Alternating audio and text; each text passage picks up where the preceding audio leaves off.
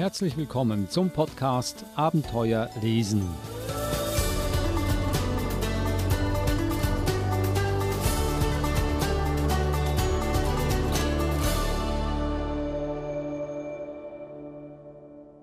Die Venus findet jeder. Bei anderen Sternen muss man länger suchen, wenn man nicht geübt ist. Das Sternenbuch habe ich zum Geburtstag bekommen. Die Erde leuchtet blau hinter weißen Wolken.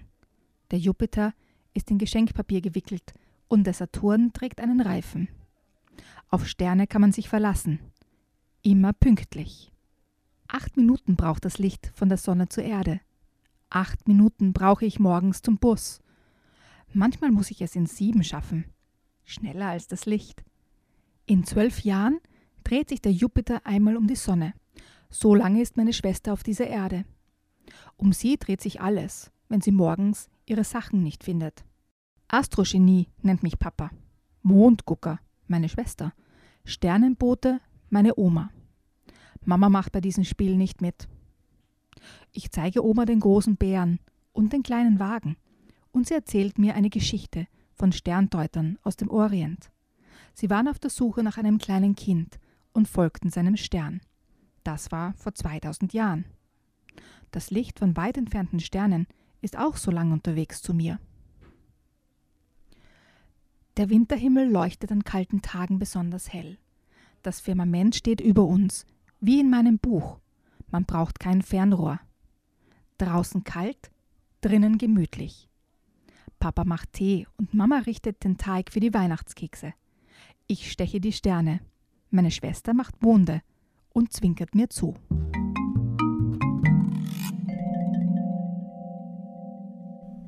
Das war ein Ausschnitt aus dem Buch Sternenboote von Reinhard Egartner. Ich bin Adrian Plitzko. Schön, dass Sie dabei sind. Wir sind hier im Podcast Abenteuer lesen. Mit dabei ist natürlich auch Eva Murer. Hallo Eva, wir haben dich ja schon gehört. Hallo Adrian. Du hast dieses Buch nicht unbedingt äh, ausgesucht, sondern du hast dich eher für den Autor interessiert, Reinhard Egartner, weil du hast ihn an der Frankfurter Buchmesse angetroffen. Von der Zeit her, das Buch ist ja eher, wird als Weihnachtsgeschichte verkauft, aber du meinst, es sei nicht unbedingt eine pure Weihnachtsgeschichte. Warum nicht? Weil ich finde, dass die Weihnachtsgeschichte, also quasi das, das Christkind jetzt nicht im Mittelpunkt der Geschichte steht, sondern die, die Himmelsscheibe. Ähm, es gibt immer auf einer Seite quasi ein, ein Bild oder eine, eine Zeichnung ähm, und auf der zweiten Seite ist immer der Text dazu und es geht eher um diese ja, um diese Himmelsscheibe und, und ihren Einfluss und was man daran alles sehen kann auf dieser Himmelsscheibe. Und für mich jetzt weniger eine, eine Weihnachtsgeschichte per se. Aber sie spielt natürlich im Winter und da kommt Weihnachten vor.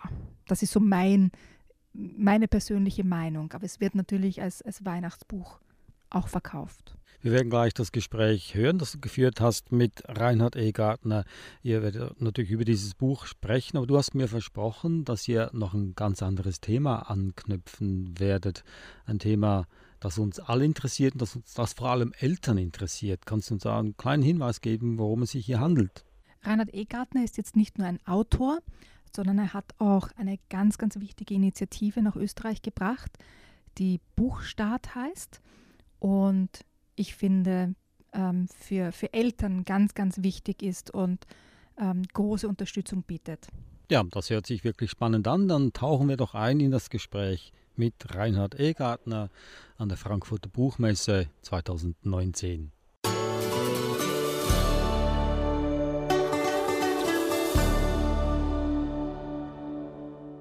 Herzlich willkommen, Reinhard E. Gartner, zu uns in der Sendung.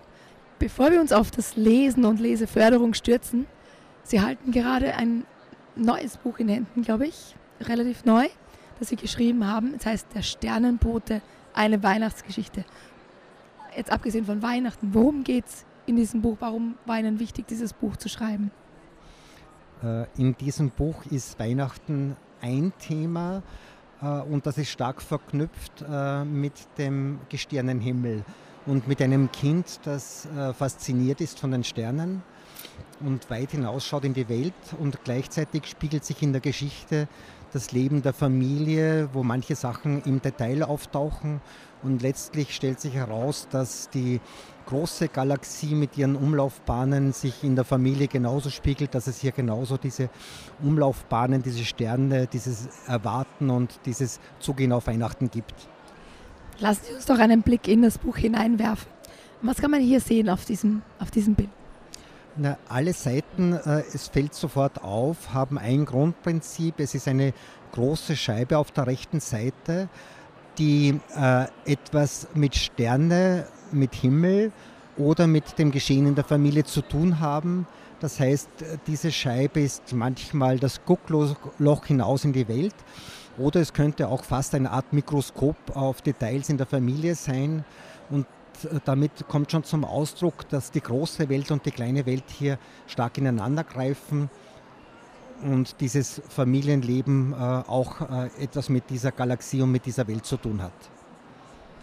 Was mir auch auffällt, ist, auf der linken Seite hat man einen Text und dann auf der rechten Seite wunderschöne ähm, Illustrationen und der Text ist immer sehr poetisch in, in meinen Augen. Wie sind Sie auf diese Idee gekommen? Wie haben Sie das entwickelt, diese Idee eines poetischen Weihnachtsbuches? Vor eineinhalb Jahren bin ich in Hallein, einer Stadt südlich von Salzburg, in das Keltenmuseum gekommen, weil es äh, schlecht Wetter war und das Skifahren noch nicht möglich war. Äh, so ein Verlegenheitsbesuch und plötzlich stehe ich vor einer Scheibe, 30 cm im Durchmesser, und lese, das ist die Himmelsscheibe von Nebra, die älteste Himmelsdarstellung, die es äh, gibt auf der Welt, die bislang gefunden wurde. Und äh, 3700 Jahre alt. Und das ist eine Bronzeplatte mit Goldapplikationen, wo der Sternenhimmel dargestellt ist, die Sonne, die Plejaden, äh, und einige Applikationen, die möglicherweise dann äh, darauf hinweisen, wann äh, die Sommerwende, Sommersonnenwende und Wintersonnenwende ist und möglicherweise Aussaatzeiten darauf zu lesen sind. Ich war derartig perplex vor dieser Scheibe, die hat so beeindruckt, dass ich hier etwas sehe, was Kunst mit Nutzen und mit dem Wissen der damaligen Zeit verbindet und habe mir gedacht, das wäre spannend, äh, auch ein Kind äh, mit den gleichen Fragestellungen äh, in diesen Sternenhimmel schauen zu lassen, wo das ganz das Weite und das ganz das Nahe sich treffen. Auf jeden Fall sehr faszinierend. Kommt diese Himmelsscheibe auch vor in Ihrem Buch? Diese Himmelsscheibe kommt als Strukturprinzip vor und auf einigen Seiten merkt man, die Ästhetik ist ganz stark darauf bezogen. Die Künstlerin Linda Wolfsgruber hat ganz fantastische Bilder entworfen. Sie hat sich inspirieren lassen, aber es nirgends kopiert oder zitiert, diese Himmelsscheibe, sondern ähm, wer die Himmelsscheibe kennt und das Buch aufblättert, wird äh, sofort die Bezüge erkennen, die ästhetischen Bezüge. Und sie hat das äh, dann umgedreht und schaut manchmal im Detail auf einen Weihnachtskeks in einer Genauigkeit hin äh, oder in den Himmel hinaus. Und da merkt man plötzlich, dass möglicherweise ähm, Staubzucker auf einem Keks genauso Bilder ergeben wie die Milchstraße am Himmel. Das Große und das Kleine, es greift ineinander. Ich schaue mir gerade diese Illustration an mit dem Weihnachtskeks und ich gebe Ihnen vollkommen recht, es schaut aus wie die Milchstraße am Himmel. Äh, wenn man im, im Planetarium ist zum Beispiel oder irgendwo in der Wüste steht und hinaufsieht. Es ist eine Weihnachtsgeschichte. Was ist das Weihnachtliche dran, außer den Weihnachtskeksen? Das Weihnachtliche ist das Zugehen auf etwas, das man gemeinsam erwartet, äh, mit der Mühsal des Wartenmüssens, mit der Freude des Auf dem Wegseins. Und diese Geschichte wird verbunden. Äh, die Großmutter erzählt mir das mit den Sternen. Da gab es eine Geschichte vor 2000 Jahren, wo ein Stern geleuchtet hat und drei Weise sich auf den Weg gemacht haben, weil sie äh, dem Stern gefolgt sind. Und das seinem Stern zu folgen, etwas also aufzubrechen und etwas nachzugehen, etwas zu verwirklichen, äh, ist hier in diesem Buch äh, dargestellt und zum Schluss auch die Ermutigung, dem eigenen Stern zu folgen, sich etwas zu trauen und aufzubrechen. Kommen wir zu Ihren anderen Leidenschaften, nicht der Leseförderung, dem Lesen. Das Projekt Buchstart, wie ist das entstanden? Woher kommt das? Wir haben uns da inspirieren lassen von äh, Großbritannien, wo das schon seit 1992 ähm, also damals wurde es gegründet und immer weiterentwickelt und dort eine große Geschichte ist, wo Institutionen, Buchhandel, Gesundheitswesen, Bibliotheken alle zusammen daran arbeiten, Bücher schon sehr früh in Familien zu bringen und sie zu begleiten. Wir waren 2009 auf einer Buchstadt, äh, Bookstart-Konferenz in London und haben uns dort Inspirationen geholt. Dann hat es noch zwei, drei Jahre gedauert, bis wir den richtigen Ansatz gefunden haben und haben jetzt für Österreich gemeinsam mit, mit Verlagen, mit Künstlern, mit Bibliotheken, mit Kindergärten, mit Eltern, Kindereinrichtungen so eine Bewegung losgetreten und die ist sehr gut unterwegs, wo man sehr früh auf Familien zugeht, äh, ihnen Material in die Hand gibt und sie ähm, begleitet in den nächsten Jahren, damit äh, Kinder gemeinsam mit Büchern aufwachsen und die Eltern ermutigt werden, dass sie genau die richtigen äh, sind, die das tun können. Da braucht es am Anfang keine Spezialisten, sondern die Bezugspersonen des Kindes sind die stärksten Vermittler äh, von, von Büchern und alle sollen eine Freude gemeinsam damit haben. Sie haben gerade davon gesprochen, dass Sie auch Materialien für die Eltern zur Verfügung stellen oder für Kindergärten zur Verfügung stellen. Was gibt es da an, an Hilfsmöglichkeiten, die Sie da anbieten? So ein Grundpaket äh, ist eine Buchstabtasche, wo eine Leselatte drinnen ist, so eine ein positives Zugehen auf die Familie, wo man nicht von Defiziten spricht und nicht äh, Probleme mit dem Lesen erörtert, sondern die Freude ausdrückt, dass ein Kind auf die Welt kommt, das von der ersten Sekunde des Lebens an beginnt, die Welt zu lesen, in den Augen der Eltern, in der Mimik des Gegenübers von Vater und Mutter beginnt jedes Kind zu lesen. Und heute sagt uns die Wissenschaft, dass die viel mehr lesen können, als wir jemals vermutet hätten. Ein sieben Monate altes Kind kann in den Augen des Gegenübers lesen, ob es Angst hat oder sich freut. Äh, das heißt, Lesen beginnt mit der Geburt. Äh, und wenn man das dann ergänzt mit Büchern, in die man gemeinsam hineinschaut und eine Welt entdeckt und diese Wärme und Nähe in der Familie spürt und gleichzeitig Dinge benennt, äh, ihre Bedeutung erörtert für einen selbst und gemeinsam aufbricht in eine Welt, eine imaginäre oder eine reale, beide brauchen wir zum Leben, dann ist das das Schönste, was einer Familie passieren kann, um miteinander ins Gespräch zu kommen. Wenn man mit ihnen spricht, dann merkt man auch ihre Leidenschaft fürs Lesen. Was, welche Bedeutung hat denn Lesen für ihr eigenes Leben bisher gehabt? Ich komme aus einem ganz kleinen Ort, wo es kaum Bücher gegeben hat wenn es immer heißt, dass früher so viel gelesen wurde, dann kann ich das äh, so nicht bestätigen. Es gab einige Bücher, aber es gab immer Leute, die Zeit für uns hatten und die uns etwas erzählt haben. Auch die alten ba Bauern am Ort, äh, am Abend haben sie uns Geschichten erzählt. Und dieses äh, Wachsen mit Geschichten und mit Menschen ist das Schönste. Äh, und jetzt merken wir, dass das mit Büchern noch viel intensiver und schöner sein kann, weil es auch so einfach ist, weil die Anregung kommt und wir dann einander besser spüren und wahrnehmen. Bücher sind ganz was Erstaunliches. Wenn Sie ein Buch gelesen haben, das Ihnen irgendetwas bedeutet, das Ihnen wichtig ist, können Sie fast immer genau sagen, wo Sie das gelesen haben und wann Sie das gelesen haben. Das heißt, Bücher, wenn es früher geheißen hat, die nehmen dich aus der Wirklichkeit heraus. In Wirklichkeit verankern sie dich ganz fest, weil man sich selber stark spürt. Und äh, wir wissen alle, dass wenn Kindern das früh geschenkt wurde, dass diese Begeisterung sie nicht mehr loslässt, sondern dass das etwas ist, was, auch wenn es möglicherweise in der Pubertät einmal für ein paar Jahre verloren geht oder nach hinten rückt, verloren geht das nicht mehr. Spätestens, wenn die eigenen Kinder wieder kommen, möchte man äh, das auch wieder teilen und sich gemeinsam daran erfreuen. Sie haben gerade etwas ganz Wichtiges angesprochen, weil das ist eine Erfahrung, die ganz viele Eltern machen, dass Kinder lesen am Anfang oder man liest mit den Kindern, man liest ihnen vor, sie beginnen selbst zu lesen und dann kommen die Teenagerjahre und auf einmal ist das Handy wichtiger als jedes Buch und das Lesen rückt in den Hintergrund. Und ich denke mal, das ist eine Angst vieler Eltern, dass die Kinder dann das Lesen aufgeben sozusagen und ihre Erfahrung ist aber, dass das Lesen wiederkommt, spätestens wenn man dann selbst Eltern wird. Ja, ich komme aus dem Bereich der Bibliothek und da gibt es ja sehr genaue Statistiken über das Nutzungsverhalten. Und da merken wir bei vielen, äh, dass in der Zeit äh, der Mittelschule plötzlich halt das schulische Lesen und das, was auch gelesen werden will oder muss, im Vordergrund steht. Und dass dann die Nutzung häufig zurückgeht, aber dass ganz stark diese Nutzung wieder ansteigt, wenn eigene Kinder kommen. Dass der Bibliothek als ein Ort, äh, der ohne Konsumzwang mir ermöglicht, in etwas einzutauchen, wo Kinder mit drei Jahren selber eine Entscheidung treffen dürfen, ähm, ob ich dieses Buch haben will oder dieses oder ob ich es zehnmal lesen möchte. Das gleiche Buch, weil es mir offensichtlich noch immer etwas sagt. Äh, alle diese Kompetenzen werden in einer Bibliothek schon kleinen Kindern zugetraut und das, genau das brauchen wir, selbst entscheiden zu können und seinen eigenen Weg verfolgen zu können. Und wenn es dann noch gleichzeitig Animationen gibt, durch Vorlesen, durch Präsentationen mit Kamishibai, durch Bilderbuchkinos, dann ist das genau dieses Erlebnis, was bei Kindern viel auslöst. Das kann man nicht äh, nach 14 Tagen mit einem Multiple-Choice-Test abtesten, aber wenn man ähm, Ältere fragt, was ihnen wichtig war, dann kommen genau diese Geschichten und diese Bilder wieder, die ihnen so bedeutsam waren in der Kindheit.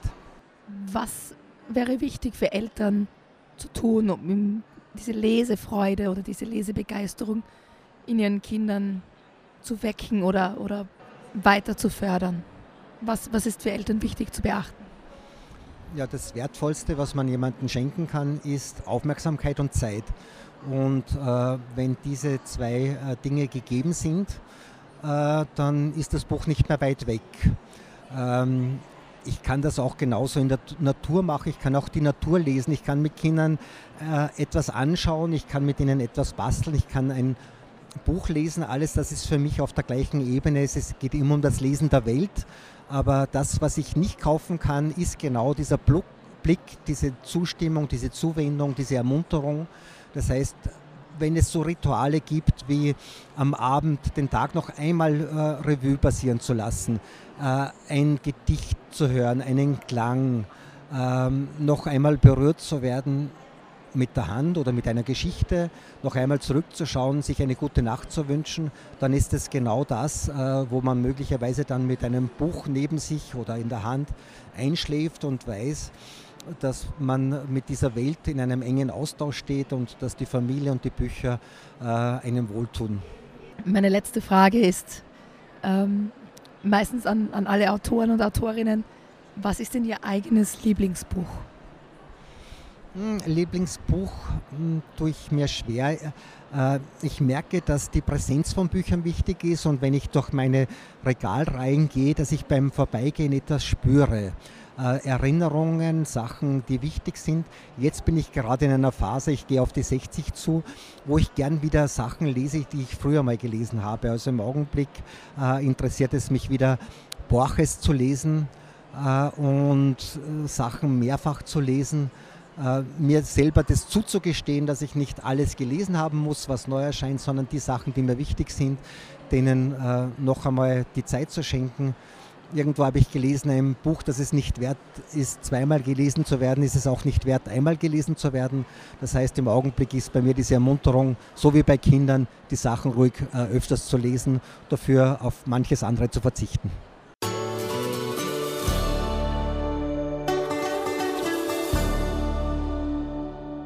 Das war Reinhard Egartner, der österreichische Autor, im Gespräch mit dir, Eva Murer an der Frankfurter Buchmesse letztes Jahr. Äh, wirklich spannend, äh, eine spannende Initiative, von der er erzählt hat, Buchstart. Was äh, mir besonders, äh, was ich besonders interessant fand, war die wie beruhigend das ist für Eltern, dass wenn die Jugendlichen sich weigern zu lesen, dass man sich da keine Sorgen machen soll. Sofern sie wirklich auch als kleine Kinder und Kinder an das Lesen herangeführt worden sind, eben zum Beispiel, äh, wenn Eltern den Kindern ganz, ganz viel vorlesen. Also wenn sie diese Grundlage haben, sozusagen, dass sie dann, egal was dazwischen passiert, wieder zum Lesen zurückfinden und ähm, das Lesen wieder aufnehmen, nicht nur für die eigenen Kinder dann, sondern auch für sich selbst. Und das habe ich ganz, ganz toll gefunden, dass er das so ganz klar sagt und auch mit, mit ähm, Studien sozusagen ähm, unterlegen kann, untermauern kann. Weil es ist ja oft die Sorge, äh, meine Kinder haben so viel gelesen und ich habe so viel vorgelesen und jetzt sind sie 15 und, und sie lesen gar nicht mehr. Ja? Und das ist einfach auch eine Sorge, die, die ganz viele Eltern haben. Und da finde ich das, wie du sagst, beruhigend, dass es genug Studien gibt, die zeigen, hm, die kommen wieder zum Lesen zurück. Es dauert vielleicht ein bisschen, aber ähm, sie, haben, sie haben die Grundlage, ähm, die sie zum Lesen zurückführt.